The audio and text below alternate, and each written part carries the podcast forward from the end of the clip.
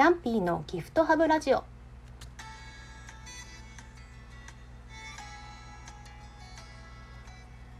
この番組はやりたいことは勇気を出してやってみようという気持ちを持ってヤンピー .net がお送りします、えー、皆様お久しぶりです。広島暮らしのヤンピーです、えー、今日は2020年5月23日土曜日で、えー、第72回目、え久しぶりのサタダラナイトっていうことにしようかなと思ってサタダラナイトっていうのはですね本当に時々土曜の夜に私がラジオトークできる時にやるというか、まあ、気持ち的にサタデーダラダラナイトっていう、えーとね、名前をつけて、まあ、ダラダラいつもと一緒ですけど喋っていくっていう感じなんですけどあのラジオトーク自体ですね2週間ぐらい経っていてめちゃめちゃ今緊張してるんですよね。やっぱりやっぱり久しぶりになるとこういうのって本当に緊張するんだなって思っててまあでもあんまりそんな感じだから間が空きすぎるとまたねあの配信できなくなっていきそうというかまあポッドキャストはねなんかこう続けていきたいなって思ってるので、まあ、あんまり間が空きすぎないうちにやろうと思って今日ちょっとやってみてます。でまあ、2週間のうちにですね何があったかなって思うんですけどうんまあ大きな変化はなかったというかですねあの自分の周りというかですね本当にごくごく半径3メートルぐらいのですね世界の中ではそんなにその働き方も、まあ、完全リモートでは変わりはないしそうですねまあ家にほぼほぼいて運動は散歩ぐらいかなっていう感じなんですけどそうだな。あのなんだろう。大きいことっていうか、まあ、大きい変化じゃないかもしれないんですけどあの私その前の回とかで言ったかもだけど SNS の更新をですねこのラジオトークも一つですし、まあ、例えば Twitter とか Instagram に絵日記を上げるとかですねそういうのをですねあの、まあ、更新を続けていたんですよ。何かしらを更新するっていうのをやっていてでそれがえっ、ー、とね3日いや6日ぐらい前かな？に106日目を迎えたんですけどあの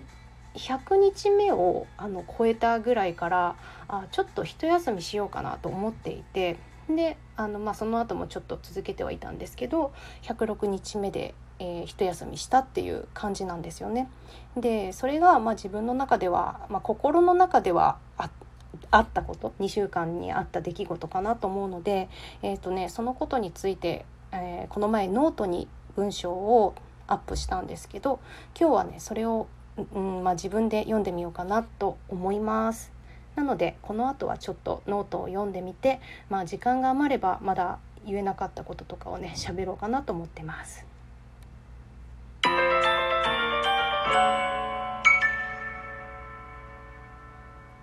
とりあえず何かしらを毎日更新するのは106日目で一休み。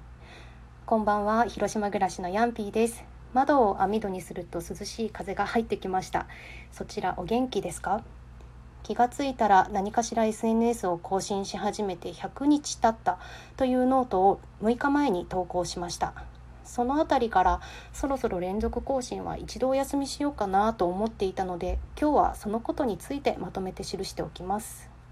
毎日寝る暇もないので更新をやめます。とかでは全くないんだけどふと自分が本来大事に描いているはずの絵を更新する時にすごい気持ちが雑だと感じた瞬間がありそこから自分に対して疑問というか違和感を感じていました。今世の中の状況もあって私も自分自身のことを捉え直しの時期にいるんだとは思います。そこで改めて自分の価値観を見直してみた時今自分が目を向けている方向や気にしている部分はちょっと軸がそれていないかというふうに思うようになりました。毎日更新することは継続という意味では大事だし誰かからの反応があるとモチベーションにもつながります。ただ心の中でずっと創作したいなと思っているものはそれじゃないだろう。そちらに集中したらと自分が自分を引き戻していくような感覚でした。そんな時あるノートを読んでとても共感しました目から鱗ポイントがいくつもあって多分それだけで一記事になるくらいいろんな感情が浮かびましたここで私は共感を受けたノートをリンクを貼っております良くも悪くもいつも0時付近に更新するという習慣がついていて夜ご飯を食べてからは何か書いたり作業をするという流れはできています矛盾してますが継続の力も感じているところです。この100日ちょっとを通して自分が難なく更新できるものというものも分かったことも大きな収穫です。これからまたしばらくかっこ100日くらいかっこ閉じは深掘りしたいことを煮詰めていきたい。自分が見たいと思うものを作れるようにスキルの調和を図っていきたい。そんな感じで気持ちを新たにまた明日から引き続き創作を楽しんでいこうと思います。ほんじゃまたすぐ会えるだろうけどまたね。はい。というわけであのちょっとぶっつけ本番というかあの読んでみたんですけど自分の文章を読むのってやっぱめっちゃ難しいんだなって思いましたね。決して読みやすい文章ではないんだなと自分の記事をね読んでて思いました、まあ、このノートはですねいつも誰かに手紙を書くような気分でですよ書いてるつもりなのでまああの読みやすいかなと思ってたんですけどいややっぱりこういうのはねまあ難しいなと思ったんですけどあのまあそういうことなんで そういうことなんですよ。えっ、とねその私がすごい共感をしたっていうノートはですね、えー、とこの方何て読むんだろう MEOW さんっていうそのちょっとなんてメオウさんかな？ちょっとねなんて発音すればいいかわからないんですけどその方が、えーとね、タイトルは「SNS をやめて3ヶ月でフリーランスが絶好調になりました」って言ったようなノートをね更新されていてであのそうですね私もえーとね、クリエイターに絶対 SNS がいるかって言われると全然そんなことはないっていうのは元からあの思っていてあのなぜかというとですねあの、まあ、全く同じ年のねフリーランスの人が私も当時はフリーランスでやってた時があったんですけどあのえっ、ー、とね何でしょうもう年収とかの話なんですけど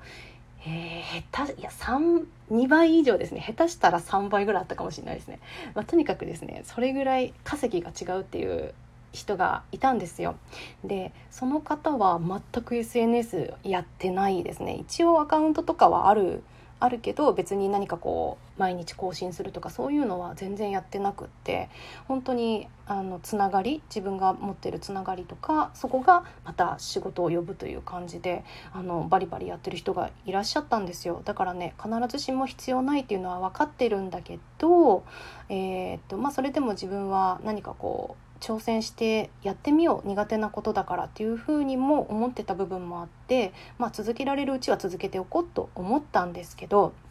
でそのことに対して何かねこう傷ついてるとかそういうわけじゃないんですけどそのさっきノートの自分が書いたものの中にあったようにちょっと雑だなと思ってきたので自分自身に対して。なのでまあ一旦今度は学びたいことを学ぼうと思ってるんですよ。で今その MEOW さんのノートですごい一番自分の中でねこれはと思ったのがですねえー、っとなんだろうそのイラストとかを見る時にえっ、とね人の言葉に影響を受けるタイプの人はピンタレストとかを有効活用した方がいいっていうようなね一文があって、まあ、他にもいろんなことを挙げてらっしゃるので私みたいなタイプの人うんちょっとこう何でも考えがちとかこうこの人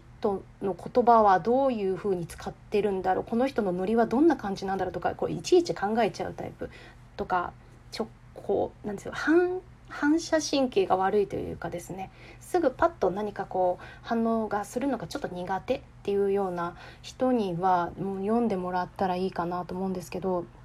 まあ、とにかくですねピンタレストとかを活用するといいってあってでもそれ読んだ時にあ本当にそうだと思っててでツイッターとかでも、まあ、インスタでもそうかもしれない。イラストを見た時にあまあ写真とかでもいいんですけど最初はそこに素晴らしいと思ってピッて目がついてるんだけどその後にそのなんだろうクリエイターさんの文章とか書いてあるわけじゃないですか。でそういうのを読むとあこういう言葉遣いをした方がいいのかなとかあこういう見せ方って、まあ、でもそれってすごい大事な視点だとは思うんだけどあの気がつけばそっちに目がいってるっていうようなね自分もいてであの、まあ、自分のその価値観の洗い出しとかした時にもやっぱり私はその、まあ、喋ることも好きですし絵と文文章っていうのもすごい大事なんですよね自分の中で。だから人が発信してるそれに対してもすごくこう大事に見たいというかあじっとじーっと見ちゃうんですよ。だからねあのあそういうところでどんどんこう重く感じてしまうっていう部分もあるんかなと思ってでそっからその周りのですねピンタレストを活用してるイラストレーターの人とかに話を聞いたりとかしてまあ、ちょっとこれからしばらくはそっちでいろいろなんだろうな刺激とかを受けていきたいなって思ってるんですよね。まあそんなこんなで、まあ、本当はねもうちょっといろいろ共感ポイントもあるんですけどあと1分なのでどうしよう何喋ろうかな何か質問があれば あの「ハッシュタグヤンピーのギフトハブラジオ」でつぶやいていただければいいかなと思うんですけどそうですねなのでねこれからのまあ100日ぐらいあったらでも意外とやっぱり継続するっていう習慣ですよねまあギリギリになって頑張るっていう良くない習慣かもですけど、まあ、一応24時間のうちでやってるっていうことなのでそういうのはやっぱすごいつくんだなと思いましたね。なのでそうだなうん次の100日はなんかねこうちょっと動画とかをね作ってみたいなと思って。ているのでそっちの方に、えー、学習してやっていきたいなと思っております、えー、今日はちょっと今ようやく気持ちが緩んできたんですけど、えー、ちょっと今日はガチガチに緊張していましたが最後まで聞いていただいてありがとうございました。また近いうちに投稿しようと思いますのでよろしくお願いします。じゃあおやすみなさい。ほんじゃね。